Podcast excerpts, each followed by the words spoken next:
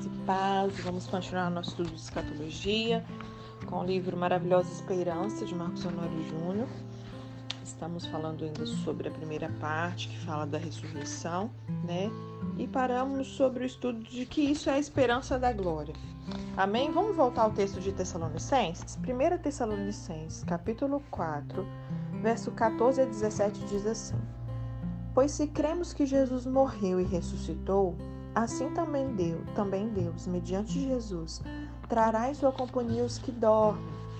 Ora, ainda vos declaramos por palavra do Senhor isto: nós, os vivos, os que ficarmos até a vinda do Senhor, de modo algum precederemos os que dormem. Isso aqui, gente, é um texto maravilhoso, né? A gente estuda muito. É esse texto de Tessalonicenses quando estudamos escatologia.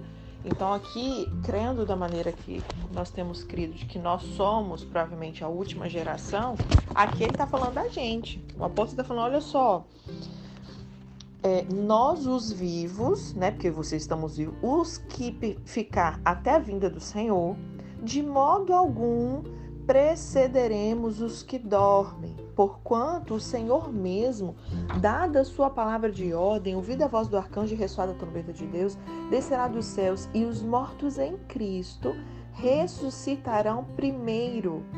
Depois nós, os vivos, os que ficarmos, seremos arrebatados juntamente com eles, entre nuvens, para o encontro do Senhor nos ares, e assim estaremos para sempre com o Senhor. Aleluia! Consolai-vos, pois, uns aos outros com estas palavras.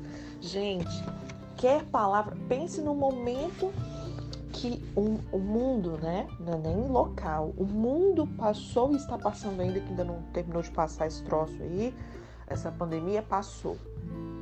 O quanto é, isso aqui ainda é raso em muitos de nós cristãos, porque você não vê esse tipo de palavra sendo ministrada. Ele nos orienta, consolar. Será que as pessoas estão precisando de consolo nesse momento? Sim. Né? Então, obviamente, como nós falamos no, na, no último dia que estudamos, no último áudio, é óbvio que nós vamos ficar tristes, né? Eu, particularmente, eu perdi minha avó, por exemplo, para o Covid, né? Enquanto de vocês podem ter conhecido várias pessoas, enfim, isso vai nos causar dor, sim, mas eu preciso me consolar e consolar outros com essa esperança de que tá muito pertinho, né? E que esses que já morreram em Cristo, eles ressuscitarão primeiro e aí nós seremos arrebatados, estaremos para sempre com o Senhor. Nós precisamos nos consolar uns aos outros com estas palavras. Uma das coisas que mais me impedia de estudar sobre a escatologia ou sobre as profecias dos finais dos tempos é que todas as vezes que eu ouvia algum pregador falando sobre os últimos dias, a pregação geralmente era assustadora. Né? Quantos de vocês não tinham estudado escatologia justamente por ter medo, achar muito difícil, confuso, ameaças, confrontações e coisas do gênero eram sempre muito comuns. Mas preste atenção que o assunto da ressurreição e da esperança é dado nas escrituras para nos consolar. A palavra esperança, ela tem que apontar para algo positivo. De outra forma, seria medo, ansiedade, mas esperança é algo desejado. Veja o que Paulo está afirmando aqui. Jesus não é só o primeiro, mas ele ressuscitou. É claro que ressuscitaremos também. E todo aquele que está em Cristo tem a vitória garantida sobre a morte. Assim como ele ressuscitou, todos ressuscitarão ou serão arrebatados, nós os vivos. Né? O que a gente vai falar sobre isso mais para frente. O apóstolo Paulo ele também aborda o tema da esperança, da glória, no texto que a gente iniciou no livro aqui, que foi lá em 1 Coríntios 15, né? No verso 35 a 38 diz assim: Mas alguém dirá: como ressuscitam os mortos? E em que corpo vem? Insensato! O que semeias não nasce se primeiro não morrer. E quando semeias, não semeias o corpo que há de ser, mas o simples grão, como de trigo ou de qualquer outra semente. Mas Deus lhe dá corpo como lhe aprouvidar, e a cada uma das sementes o seu corpo, apropriado. Aqui nós temos uma analogia para a ressurreição. Como toda analogia, ela tem limitações e a gente deve abordar com cuidado para a gente não cair ali numa literalização exagerada. Né? O que está sendo abordado aqui é o fato de que aquilo que nasce após a semeadura, que no contexto aqui é a morte, tem coisas a mais ou é muito mais glorioso do que aquilo que foi semeado. Em outras palavras, mesmo que na ressurreição seja o mesmo corpo, ele será diferente. Estará além do corpo que foi semeado. Vamos continuar lendo? O verso 39 a 44 diz assim: Nem toda carne é a mesma, porém, uma é a carne dos homens, outra a dos animais, outra a das aves, outra a dos peixes. Também há corpos celestiais e corpos terrestres. E sem dúvida, uma é a glória dos celestiais e a outra dos terrestres. Uma é a glória do sol, outra é a glória da lua e a outra é das estrelas, porque até entre estrela e estrela há diferenças de esplendor. Pois assim também é a ressurreição dos mortos. Semeia-se o corpo na corrupção, ressuscita na incorrupção. Semeia-se em desonra, ressuscita em glória. Semeia-se em fraqueza e ressuscita em poder. Semeia-se corpo natural, ressuscita corpo espiritual. Se há corpo natural, há também corpo espiritual. Se existe corpo natural, é claro que tem que haver também um corpo espiritual, porque a ideia de Deus é espírito, alma e corpo para sempre. Não existe respaldo de você achar que depois você vai virar, é, como na linguagem do mundo, alma penada, como se você não tivesse mais corpo. Não. Deus ele não mudou o plano dele. E aí, avançando a ideia da diferença dos corpos, né, natural e espiritual, Paulo ele mostra também, através de uma analogia com o sol, a lua, as estrelas, que o esplendor, o resplendor do corpo espiritual ou celestial, ou ainda né, o corpo ressuscitado, é muito maior. A diferença está no jogo, no jogo de palavras, desonra, fraqueza e natural, referindo-se a esse corpo atual, terreno e glória, poder espiritual, referindo ali ao nosso corpo ressuscitado. Tem um outro texto paulino que trata fortemente é, dessa diferença que está lá em Filipenses 3. Filipenses 3, verso 20 a 21, que diz assim: Pois a nossa pátria está nos céus, de onde também aguardamos o Salvador, o Senhor Jesus Cristo, o qual transformará o nosso corpo de humilhação para ser igual ao corpo da sua glória, segundo a eficácia do poder que ele tem até subordinar a si todas as coisas. Esse aqui é para mim um daqueles textos bíblicos para ficar com a boca aberta. As afirmações de Paulo aqui são tão além do que a religiosidade jamais conseguiria chegar. E eu gostaria aqui de enumerá-las. Primeiro, o corpo atual é um corpo de humilhação comparado ao vindouro. Segundo, o corpo vindouro é igual ao corpo da glória de Cristo. Terceiro, Deus ele é poderoso o suficiente para fazer isso. Quarto, não somos desse mundo. Estamos aguardando a nossa verdadeira habitação. Quantas verdades assim tão gloriosas. Realmente, o foco nessa vida não tem muito sentido, ou limitar a nossa expectativa apenas a essa vida, quando comparada com o que há de ser o atual estado humano, é uma humilhação. O corpo que teremos será nada mais, nada menos do que igual ao corpo do nosso Senhor Jesus.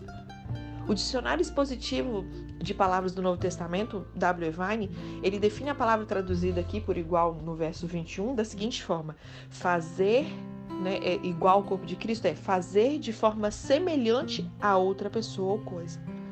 Tem um outro texto que conecta essa questão da habitação futura com o corpo glorioso e está lá em 2 Coríntios 5.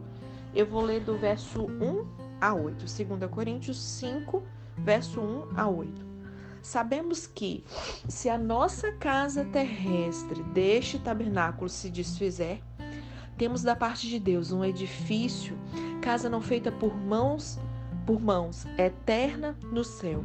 Então nós temos da parte de Deus um edifício que é eterno nos céus e não feito por mãos humanas, né? E por isso, neste tabernáculo, gememos aspirando por sermos revestidos da nossa habitação celestial.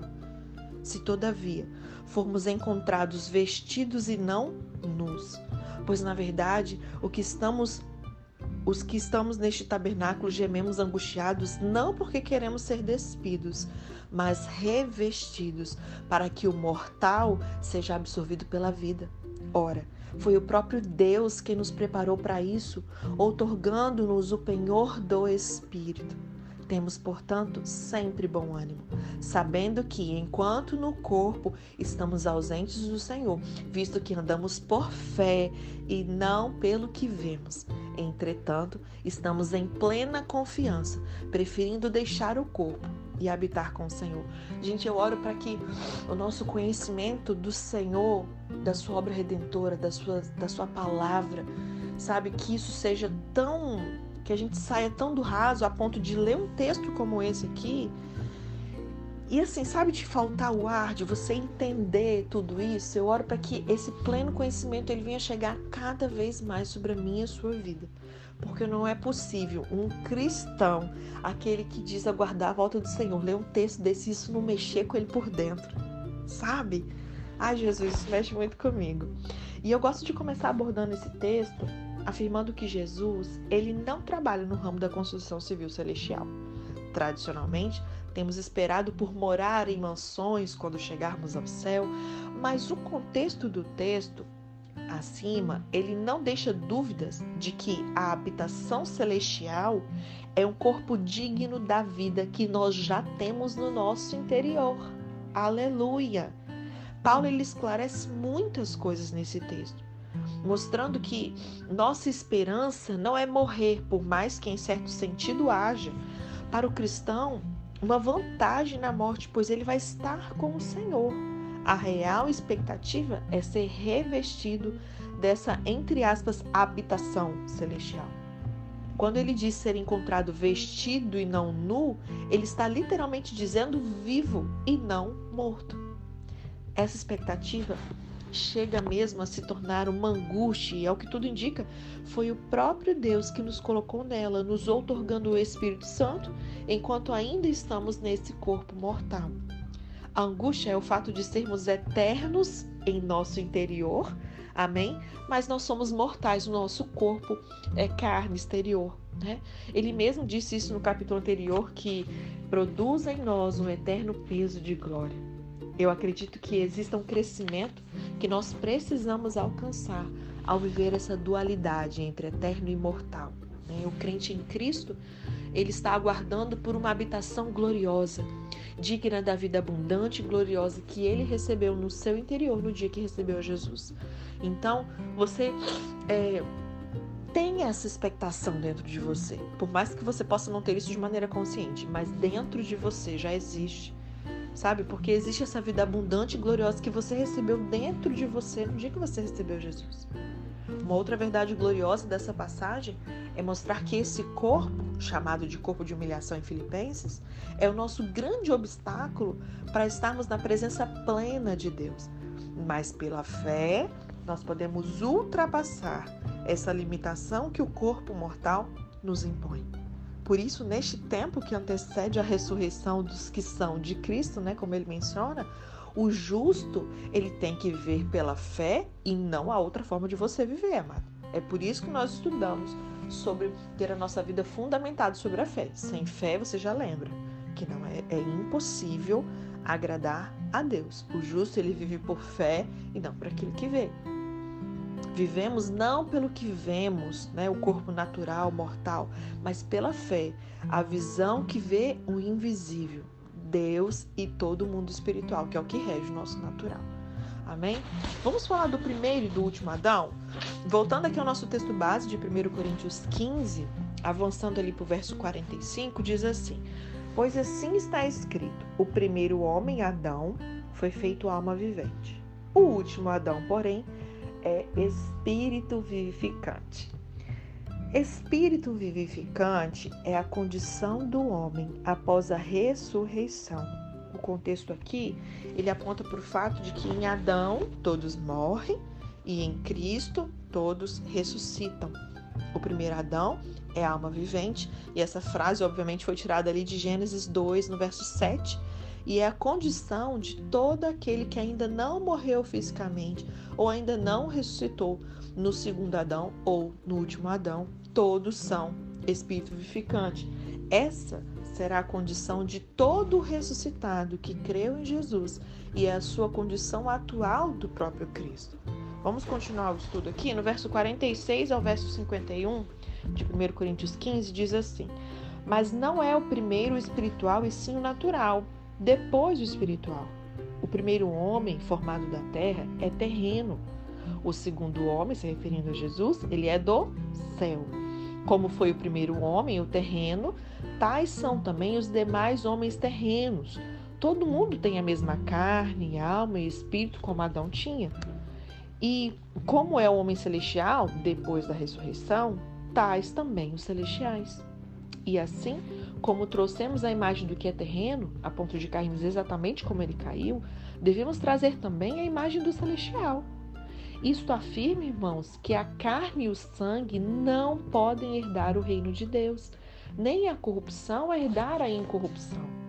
Eis que vos digo um mistério: nem todos dormiremos, mas transformados seremos todos. Como foi afirmado lá em Filipenses e é reafirmado aqui, né, que nosso corpo ele será como o de Cristo após a ressurreição. Dessa forma, Cristo, ele não é apenas a garantia da ressurreição, mas também ele é o modelo do estado que todos teremos na ressurreição. Da mesma forma que todo homem, todo homem hoje tem o mesmo corpo que Adão teve, na ressurreição todos terão um corpo semelhante ao de Cristo. Nem todos vão morrer e ressuscitar, mas todos nós participaremos do poder da ressurreição. E aí, continuando, o verso 52 a 57 diz assim: Num momento, num abrir e fechar de olhos, ao ressoar da última trombeta, a trombeta soará, os mortos ressuscitarão incorruptíveis e nós seremos transformados. Gente, eu fico viajando, eu não sei você. Eu queria te incentivar. Toda vez que você estiver lendo a palavra assim, cara, dê asas à sua imaginação. Imagine o seu futuro. É isso que vai acontecer com você. Começa a imaginar aí, tá? Continuando, porque é necessário que este corpo corruptível, porque a vida já está no espírito, mas o corpo ainda é mortal, que esse corpo corruptível se revista da incorruptibilidade e o corpo mortal se revista da imortalidade. E quando este corpo corruptível se revestir de incorruptibilidade e o que é mortal se revestir de imortalidade, então se cumprirá a palavra que está escrita: tragada foi a morte pela vitória. Onde está, ó morte, a tua vitória? Onde está, ó morte, o teu aguilhão? O aguilhão da morte é o pecado e a força do pecado é a lei. Graças a Deus que nos dá a vitória por intermédio de nosso Senhor Jesus Cristo. Aleluia. Em um piscar de olhos, tudo que é corruptível, tudo que é mortal será transformado. Paulo diz, lá em 2 Coríntios 4,17: o homem interior se renova a cada dia, mas o exterior se corrompe. E num momento, em um abrir e fechar de olhos, aquilo que é corruptível se tornará incorruptível. Eu gosto de imaginar isso porque esse homem é alma vivente, ou seja, o corpo se alimenta de uma coisa e o espírito de outra. Por isso era necessário a árvore da vida e as outras árvores para alimentar o homem. As demais árvores, elas alimentavam o corpo e a da vida alimentava o espírito do homem. Nem só de pão, ou seja, corpo, viverá o homem, mas de toda palavra, o que? Espírito, que sai da boca de Deus. Então, o pão alimenta a sua carne e a palavra alimenta seu espírito. Fica ligado, amado, não dá para ficar sem a palavra de Deus não né? Então, nem só de pão viverá o homem, mas de toda palavra que sai da boca de Deus. Nós somos alimentados de formas diferentes, no corpo e no espírito.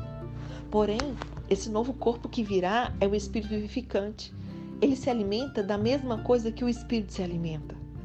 Então, a vida que já está dentro, ela vai começar a sair e emanar para o lado de fora, e tudo que é corruptível, independente do que é terreno para ser sustentado, começará a ser substituído pela vida gloriosa que já está no meu e no seu espírito.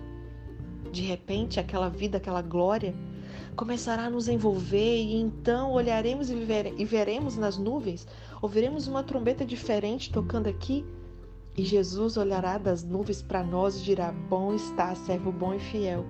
Foste fiel no pouco, sobre o muito te colocarei. Entra no descanso do teu Senhor. Ai, meu Pai eterno. Então, as regras deste mundo natural não nos dominam mais. A gravidade não nos segura mais, tempo e espaço não nos seguram mais e começaremos a subir para o encontro com o Senhor nos ares.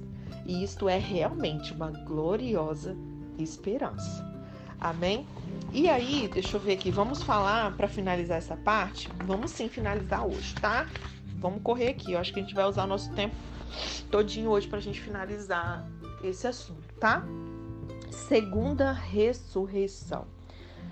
Ainda assim, já afirmamos, já afirmamos que a ressurreição ela não atingirá apenas os salvos. Amém?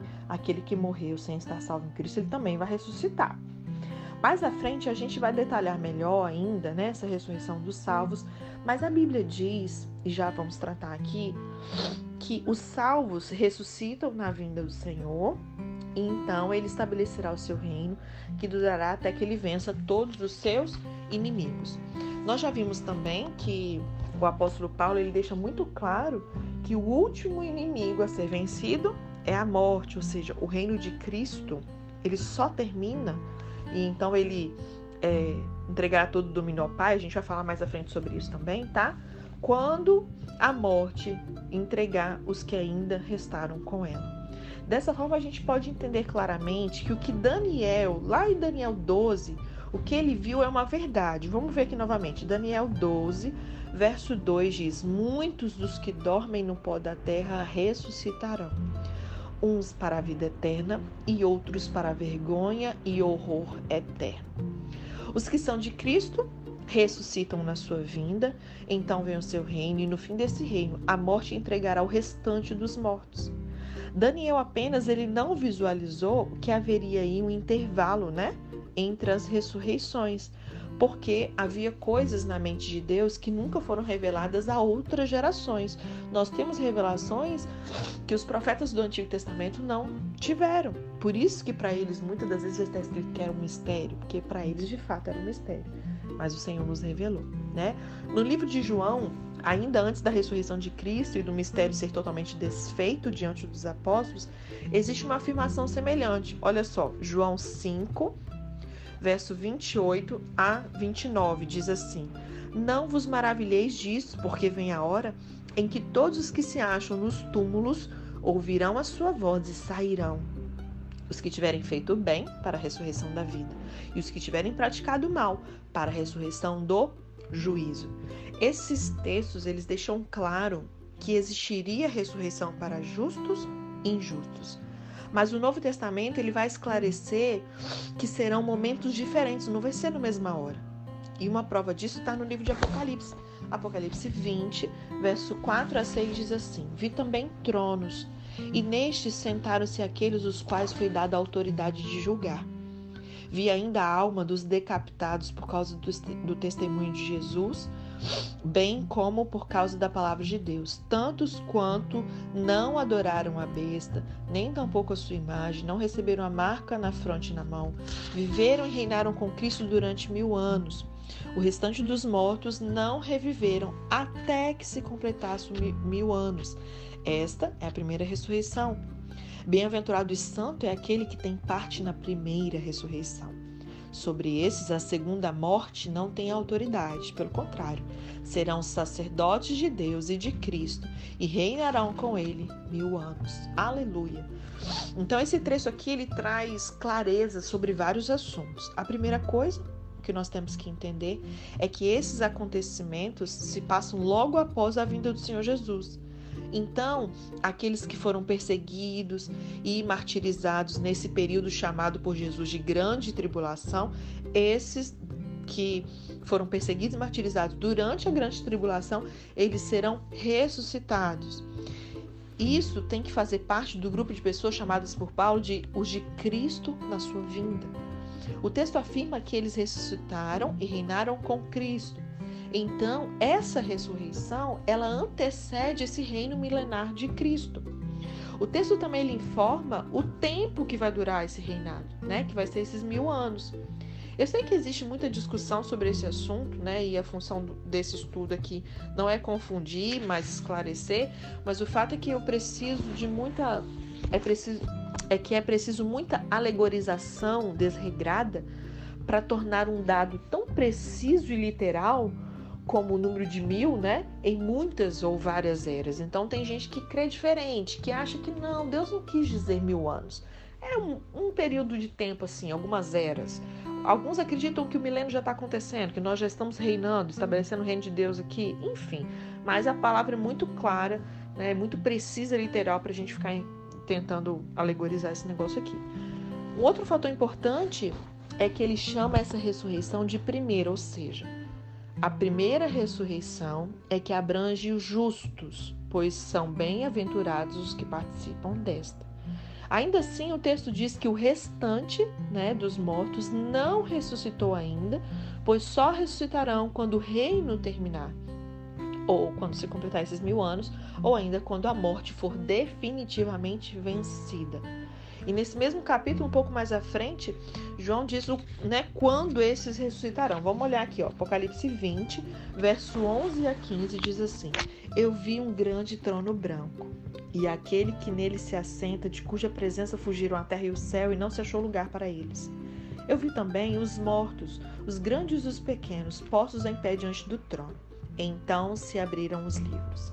Ainda outro livro, o livro da vida, foi aberto. E os mortos foram julgados segundo as suas obras, conforme que se achava escrito nos livros.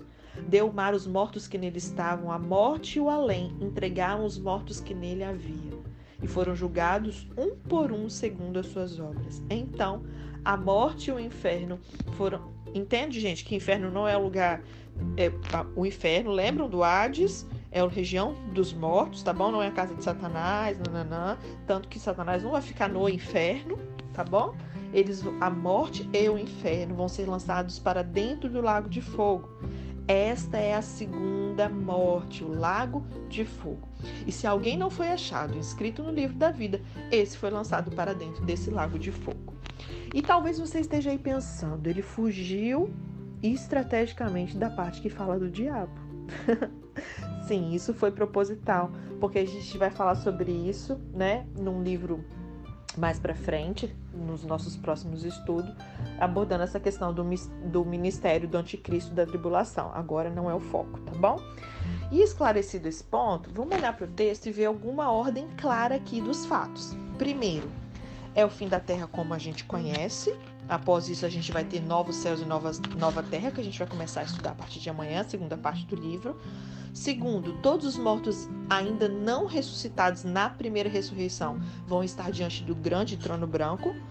Terceiro, a morte e o além, que é o que? O Hades, lembram? São lançados no lago de fogo, que é chamado de segunda morte. E isso tem que ser o triunfo definitivo sobre a morte.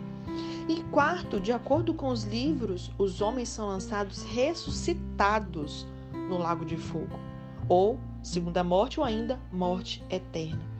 E a gente vê a clareza e unidade da palavra de Deus ao expressar a verdade da ressurreição de uma forma progressiva e harmônica, revelando qual é a esperança daquele que crê em Jesus, a minha e a sua, que é algo glorioso.